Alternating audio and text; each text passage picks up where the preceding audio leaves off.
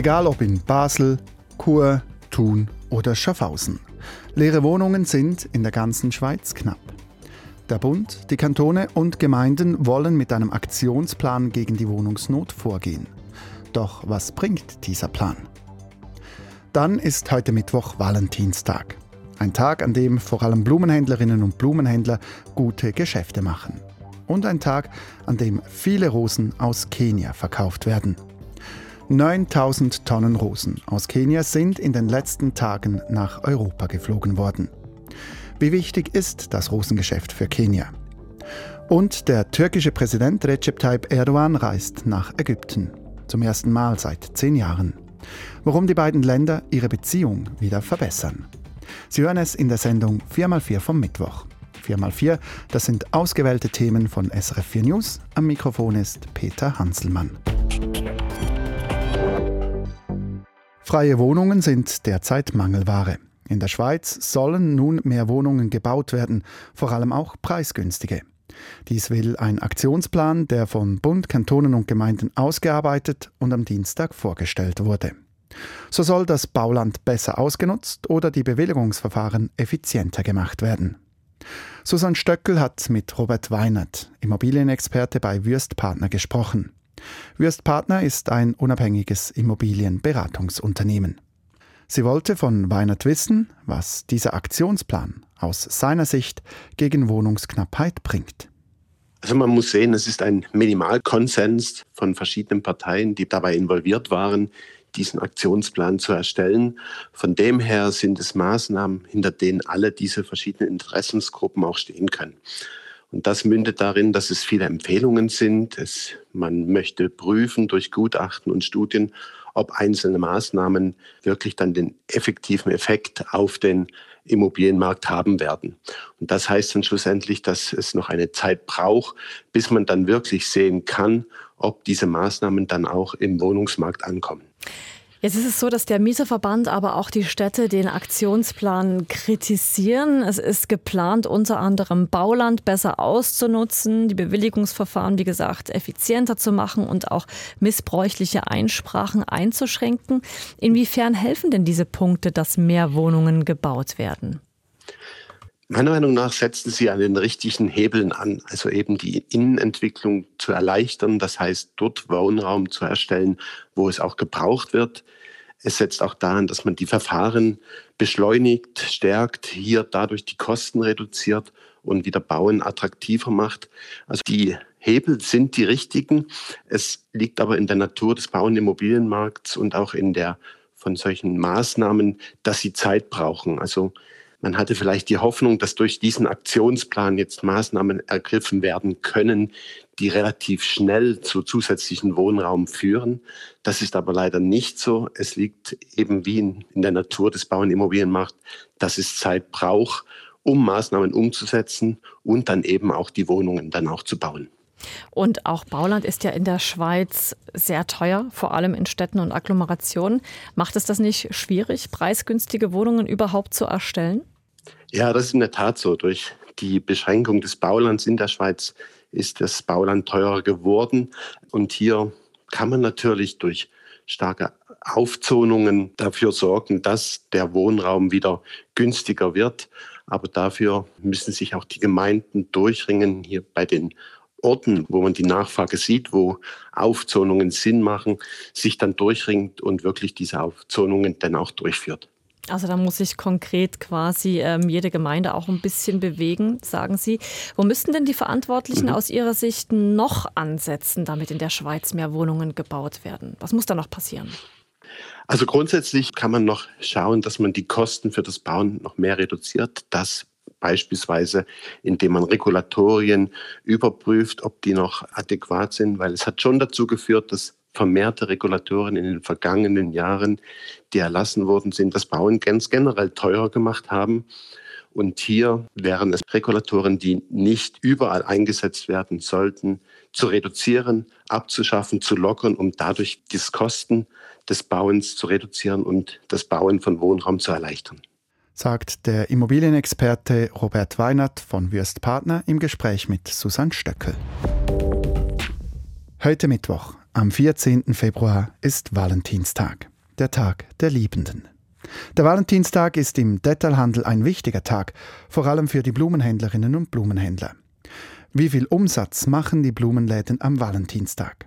Das wollte Susanne Stöckel von Lucia Tyler aus der SRF Wirtschaftsredaktion wissen. Ja, zwischen zwei bis fünf Prozent des Jahresumsatzes machen Händler alleine heute. Das sind etwa 40 Millionen Franken. Für die Floristen ist also das heute zusammen mit dem Muttertag der wichtigste Verkaufstag. Allerdings steigen im Vorfeld oftmals auch die Preise im Einkauf, muss man sagen, denn der Valentinstag wird in vielen Teilen der Welt zelebriert. Die Nachfrage nach Blumen, vor allem eben Rosen, ist weltweit groß und das treibt die Preise. Die Gewinne dürften also kaum gleich stark zulegen wie die Umsätze und die Volumen an Blumen, aber klar, der Tag ist für den Handel bedeutend. Und Sie sagen es, wenn ich es so ein bisschen rumschaue oder rumgeschaut habe die letzten Tage, da sieht man ja überall irgendwo eine rosa oder eine rote Ecke, überall gibt es Herzen.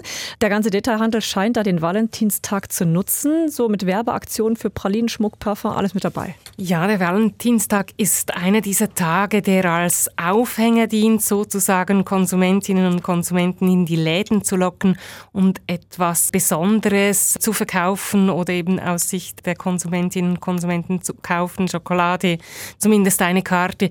Für den ganzen Detailhandel oder auch die Gastronomie ist der Tag heute aber nicht so bedeutend wie jetzt für die Floristen.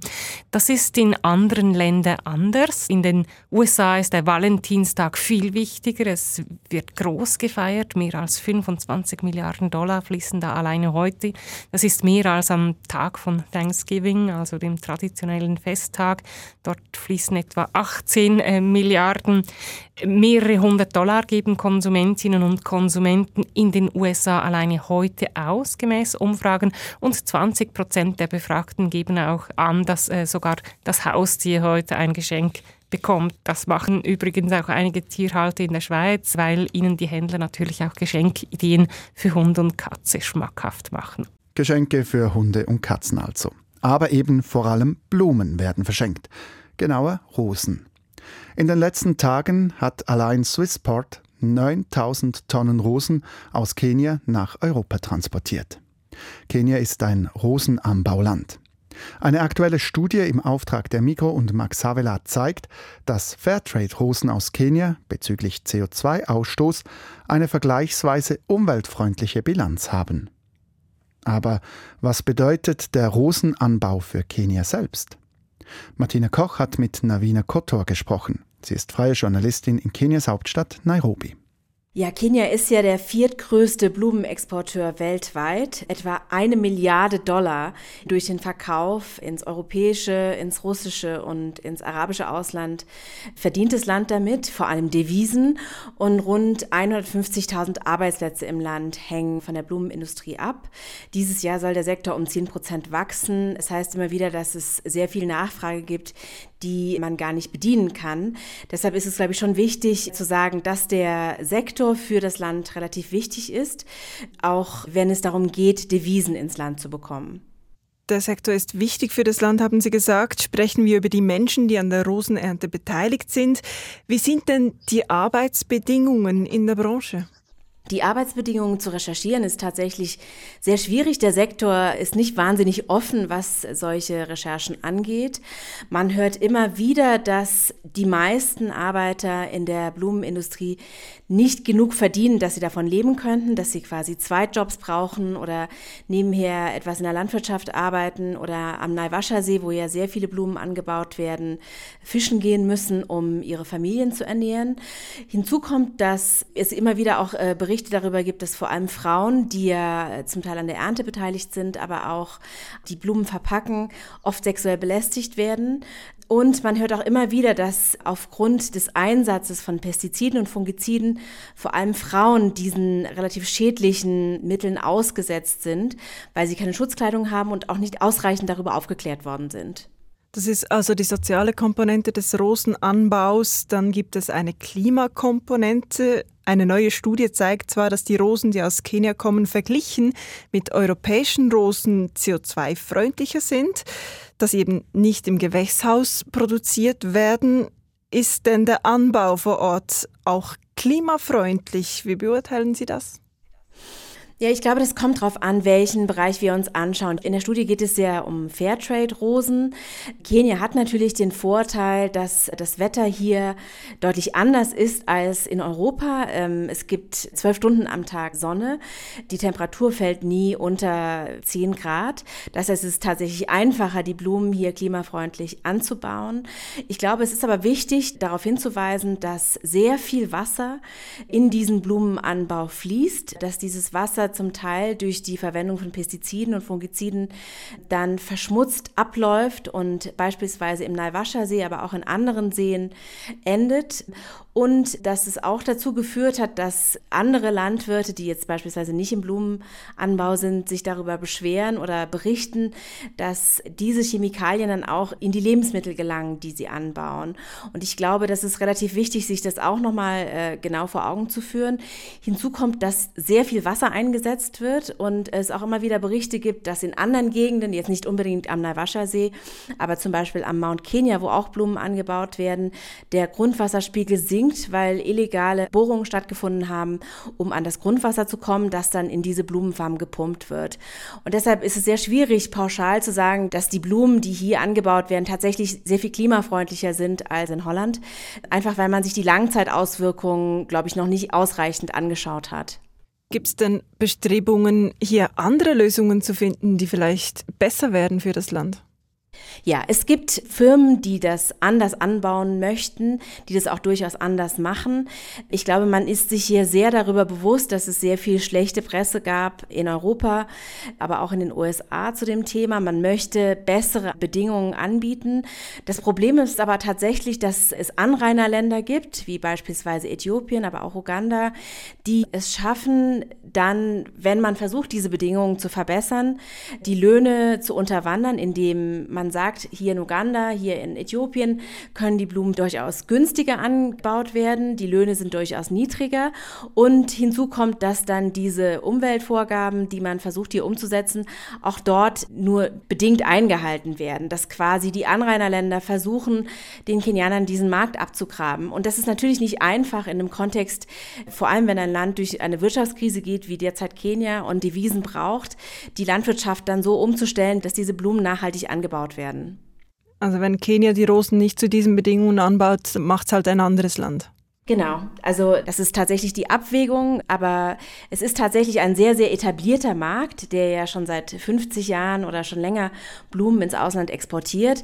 Ich glaube, das wird jetzt nicht unbedingt dazu führen, dass die Blumenfarmen hier alle pleite gehen, aber Änderungen voranzutreiben, das bedeutet natürlich auch, dass die Preise teurer werden und das muss natürlich auch der Konsument akzeptieren, äh, auf der europäischen Seite oder auf der Schweizer Seite. Navine Kotor über Rosen aus Kenia. Der türkische Präsident Recep Tayyip Erdogan besucht heute Mittwoch seinen ägyptischen Amtskollegen Abdel Fattah al-Sisi. Ein letztes solches Treffen zwischen der Türkei und Ägypten gab es das letzte Mal 2012, also vor über zehn Jahren. Die diplomatischen Beziehungen zwischen den beiden Ländern waren damals auf Eis gelegt worden, weil die Türkei die Absetzung des damaligen ägyptischen Präsidenten durch die Armee als illegitimen Militärputsch bezeichnet hatte. Seit dem letzten Sommer aber tut sich wieder was. Die beiden Länder kommen sich wieder näher. Über das Treffen und die erneute Annäherung der beiden Länder hat Susan Stöckel mit Thomas Seibert gesprochen. Seibert ist freier Journalist in Istanbul. Susan Stöckel wollte wissen, warum ist dieses Treffen für Erdogan von Bedeutung? Erdogan will raus aus seiner regionalen Isolation. Die Türkei hatte sich in den letzten Jahren mit mehreren Nachbarstaaten im Nahen Osten überworfen. Erdogan versucht seit einiger Zeit, die Beziehungen wieder zu reparieren. Und die Wiederannäherung an Ägypten gehört eben dazu. Erdogan ist also sozusagen auf Wiedergutmachungstour. Was hofft sich Erdogan konkret von seiner Reise nach Ägypten? Ihm geht es heute um zwei Dinge. Einmal ist es der Handschlag mit Sisi, der diese Krise der letzten Jahre zu den Akten legen soll. Zum Zweiten, und damit zielt er vor allen Dingen auf seine Wähler hier in der Türkei. Er will zum Grenzübergang Rafah am Gazastreifen reisen auf die ägyptische Seite und da sein Engagement für die Palästinenser dokumentieren. Es geht ihm also da vor allen Dingen um den Fototermin. Das ist die Bedeutung des Besuchs heute. Jetzt hat ja die Türkei bereits versucht, im Gaza-Krieg zu vermitteln, mit mäßigem Erfolg. Wie soll das jetzt mit Hilfe von Ägypten gelingen? Also vermitteln kann Erdogan im Gaza-Konflikt nichts. Erstens gibt es da andere, nämlich Ägypten und Katar, die das schon seit Monaten tun.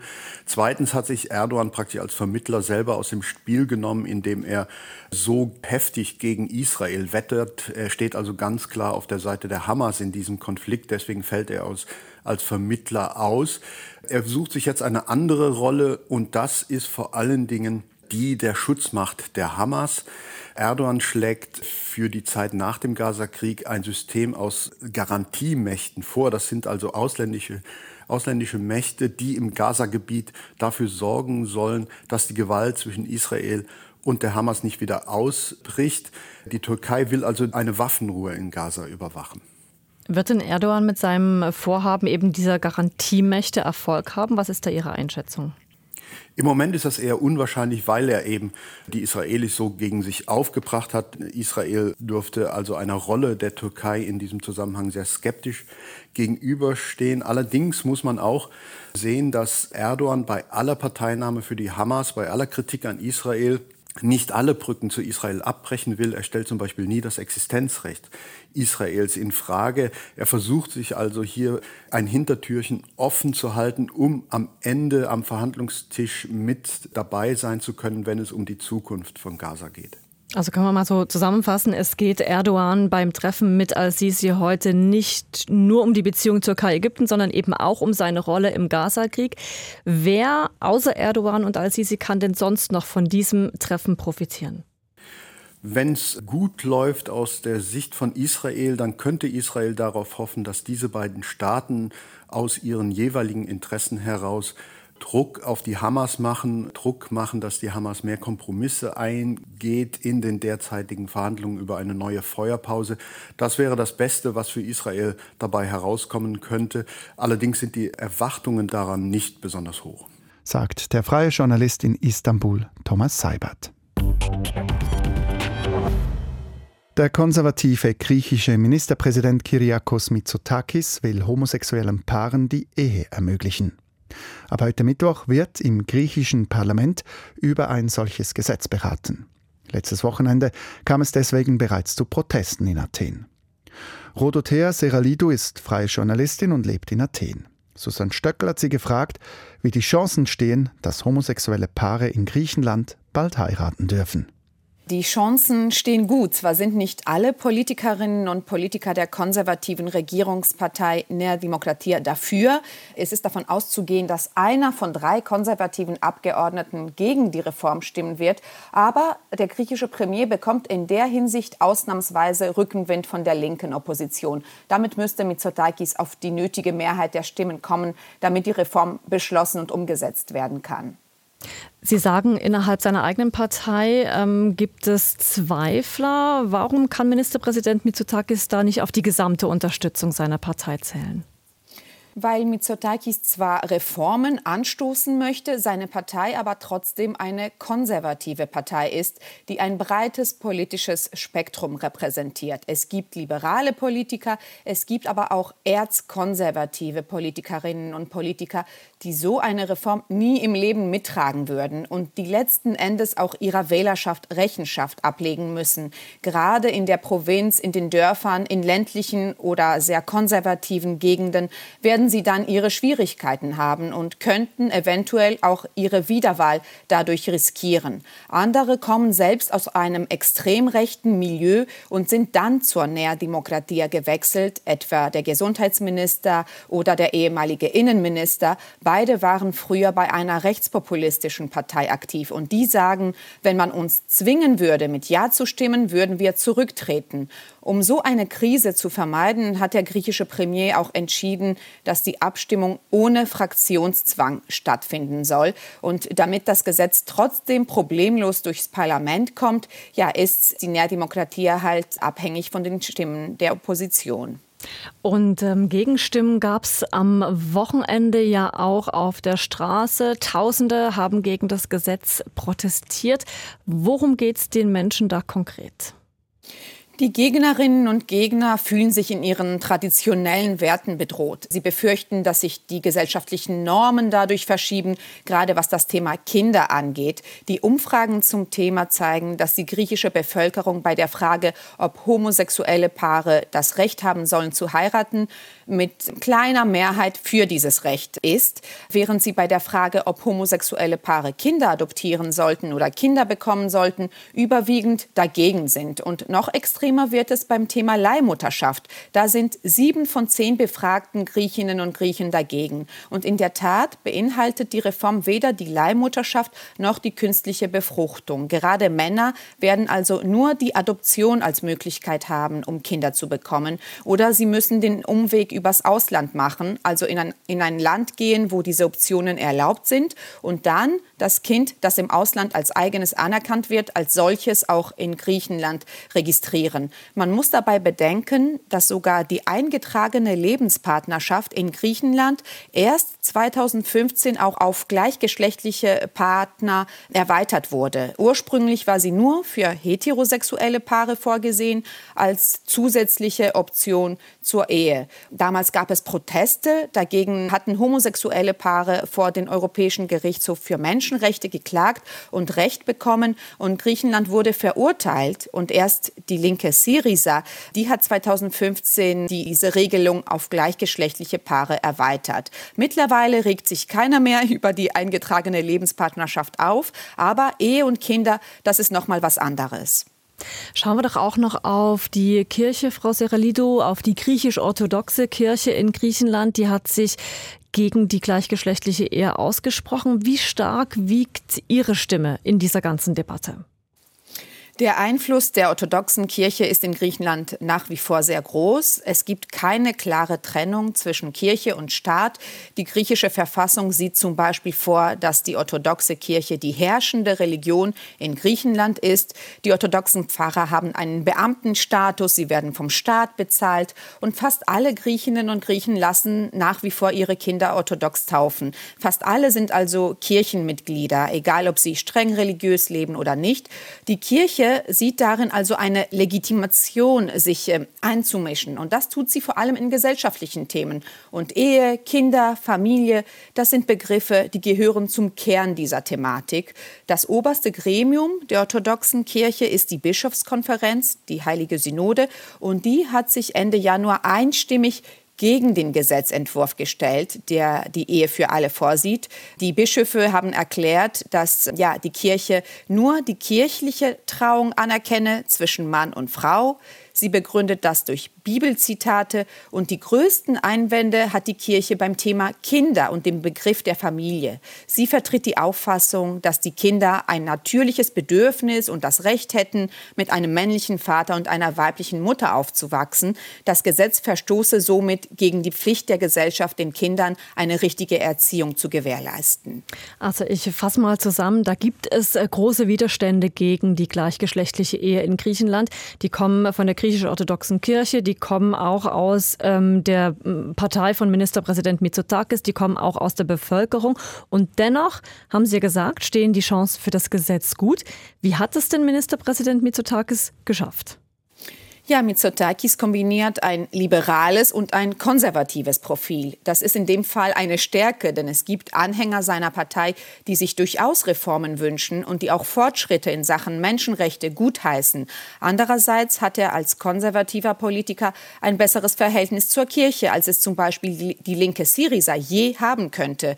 Ich denke, dass deshalb auch der Athener Erzbischof bei seinen Äußerungen eher leise Töne gerade anschlägt. Das wäre bei einer anderen anderen Regierung wahrscheinlich nicht der Fall. Und nicht zuletzt, Mitsotakis hatte diese Reform der griechischen LGBTQ-Community im Wahlkampf versprochen. Und er weiß, dass es im Parlament die linken Parteien gibt, die die Rechte von Minderheiten sehr hoch auf der Agenda haben. Es ist also ein bisschen auch die Gunst der Stunde, die Mitsotakis ausnutzt, um diese Reform vorwärts zu bringen. Aus Athen, Rodothea Seralidou. Das war die Sendung 4x4 vom Mittwoch, 14. Februar. Die Sendung ist am Vormittag aufgezeichnet worden. Aktuell auf dem Laufenden bleiben Sie bei uns im Radio halbstündlich mit den Nachrichten, online auf srf.ch oder mit der SRF News App. Oder ab 16 Uhr in unserer neuen Feierabendsendung. Mit SRF 4 News informiert in den Feierabend. Das ist wie ein Tsunami. Ab 16 Uhr vertiefen wir die wichtigsten News des Tages. Denken ist auch in der Politik dringend notwendig. Ohne Abwärts erkennt man nicht, wie schön es aufwärts ist. Ab 16 Uhr begleiten wir Sie in den Feierabend mit Infos aus Wirtschaft, Politik und Meteo. Und deshalb konnte man diese Polarlichter auch von der Schweiz aus sehen. Ja, sie rollen die Lindor-Kugeln und auch die Schokihasen machen regelrechte Sprünge. Der Blick auf die Welt mit den Themen des Tages. Von Montag bis Freitag ab 16 Uhr auf SRF 4 News.